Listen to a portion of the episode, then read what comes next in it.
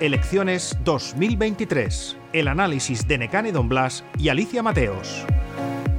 Empieza por fin la campaña electoral, aunque parece la sensación que tenemos es que llevamos meses y meses en campaña, por no decir años. Hoy empieza la campaña electoral, habrá que ver las consecuencias de esta campaña electoral. No estoy muy segura de que tenga efectos, aunque sí que es verdad que creo que el efecto que siempre, tradicionalmente la gente ha llegado a las elecciones con un voto muy decidido y ahí las campañas movían muy poco voto. Pero ahora sospecho que igual no es así. Yo creo que es que la gente ya está tan cansada, como tú decías, llevamos meses permanentes en campaña electoral con anuncios de todo tipo, que la gente está tan cansada que yo creo que ya desconectan. Y hay muchos, me temo que la abstención pues pueda ser importante y el que no yo creo que es que ya tiene el voto decidido. Las campañas electorales siempre mueven, pero creo que ya no es como tradicionalmente que sí que tenían un impacto más directo. Sí, estoy de acuerdo contigo. Creo que lo único, el único factor que puede ser decisivo en esta campaña electoral es que alguno de los candidatos meta la pata. Exacto. Eso sí que puede ser decisivo para que se contraiga su voto o para que el enemigo eh, se, se, movilice en contra de este candidato. Por eso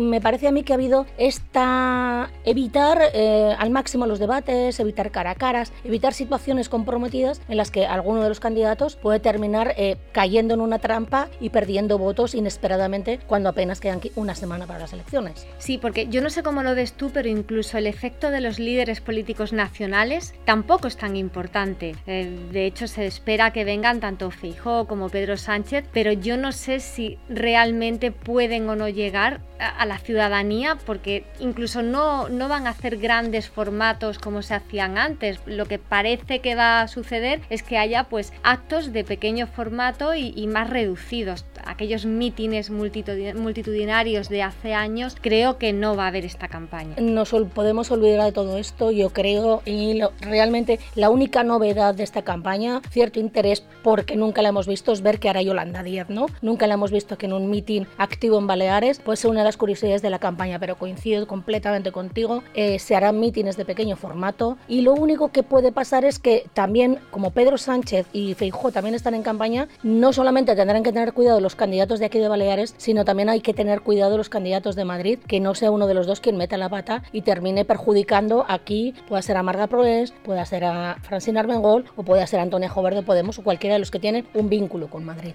No sería la primera vez que pasa tampoco. Y no un candidato viene y resta votos en lugar de llenar. Y no sería la primera vez que pasa. Pero igual podríamos hablar de eso otro día. ¿Te parece, Alicia? Me parece perfecto.